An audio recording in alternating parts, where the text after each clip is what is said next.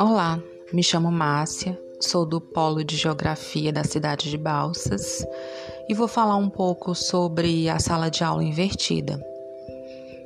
Que a sala de aula invertida é um método ativo, bastante atual e que, inclusive, pode ser que dominará em um futuro bem próximo. Esse método tem como objetivo substituir a maioria das aulas expositivas por conteúdos virtuais.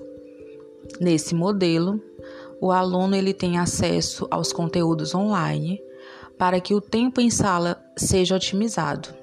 Isso faz com que ele chegue com um conhecimento prévio e apenas tire dúvidas com o professor e consiga interagir com os colegas para fazer projetos, resolver problemas ou mesmo analisar estudos de caso.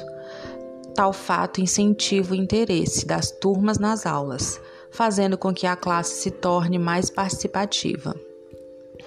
Os discentes, é claro, se beneficiam em função do melhor planejamento de aula e da utilização de recursos variados, como vídeos, imagens e textos nas mais diversas formas. Afinal, cada um tem um jeito de aprender.